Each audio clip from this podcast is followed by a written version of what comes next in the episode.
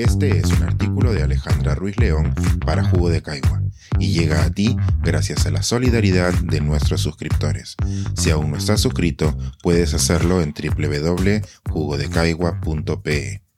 La cautela de una bióloga marina. Peruanos en la conferencia sobre los océanos. ¿Hay esperanza? El próximo viernes 15 de julio se cumplen seis meses desde que Repsol produjera el derrame de petróleo más grande en la historia del Perú. Mientras la mancha de petróleo se expandía por las costas de Ventanilla, las redes sociales veían una avalancha de información sobre el desastre ecológico. Tal vez lo que más recordamos sea la desorientada campaña de recolección de pelo, que llamaba la atención tanto por su impacto estético como por su falta de efectividad.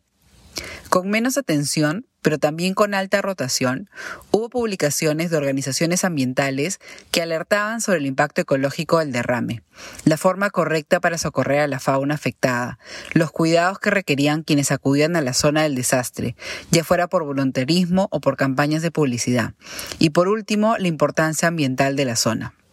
Una de estas organizaciones fue la ONG Alianza por los Océanos Sostenibles, conocida como SOA, quienes desde su página de Instagram fueron fuente de información inmediata sobre el derrame, corroborada por expertos. Esta semana la atención ha vuelto a posarse sobre ellos, ya que retransmitieron su participación desde la conferencia sobre los océanos organizada por las Naciones Unidas y el evento para jóvenes organizado en paralelo.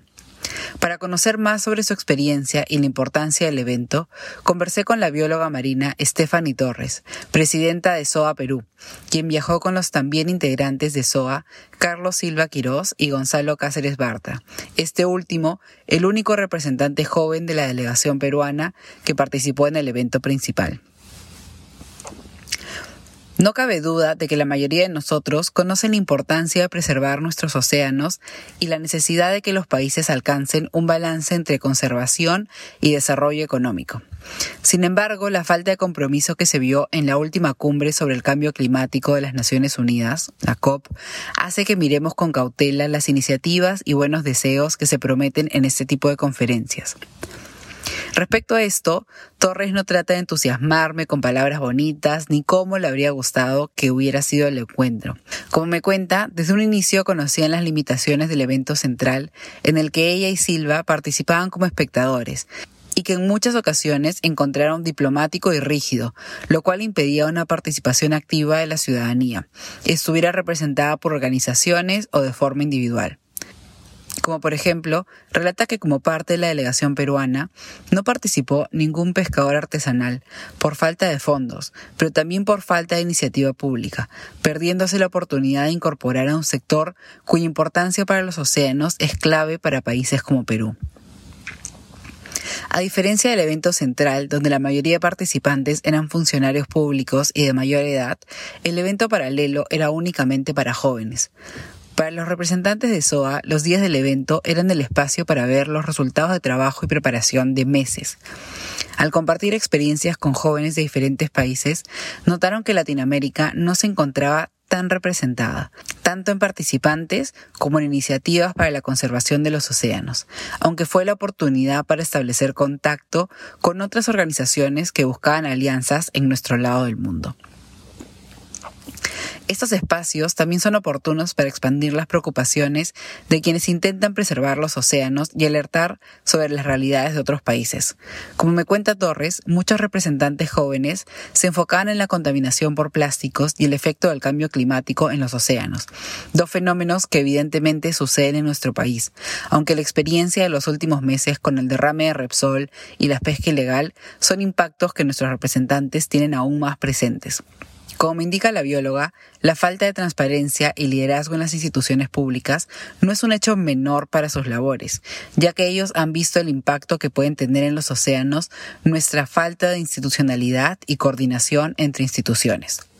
Una muestra de esto se pudo ver en vivo y en directo en el evento central, según un tuit del congresista Eduard Málaga, cuando el presidente del Instituto del Mar aceptó no conocer sobre el sistema de alerta, predicción y observación de la corriente de Humboldt, una nueva iniciativa para la pesquería resiliente donde participamos junto a Chile y Ecuador. Como comenta Torres, no solo es nuestra falta de institucionalidad la que responde a por qué menos del 10% de nuestro mar se encuentra protegido. También lo hace la falta de canales de información para que la sociedad conozca y haga seguimiento a aquellas iniciativas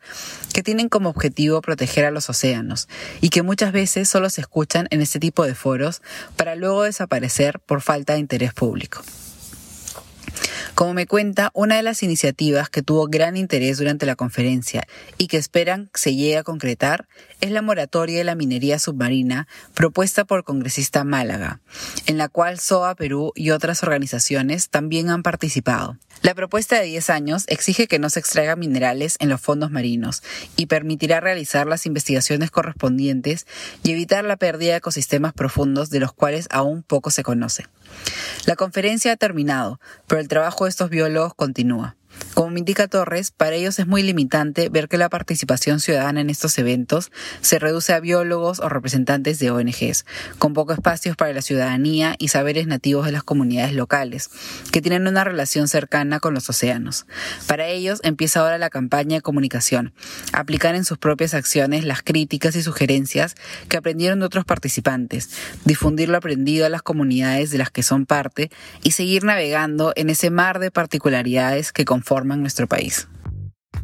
Este es un artículo de Alejandra Ruiz León para Jugo de Caigua y llega a ti gracias a la solidaridad de nuestros suscriptores. Si aún no estás suscrito, puedes hacerlo en www.jugodecaigua.pe.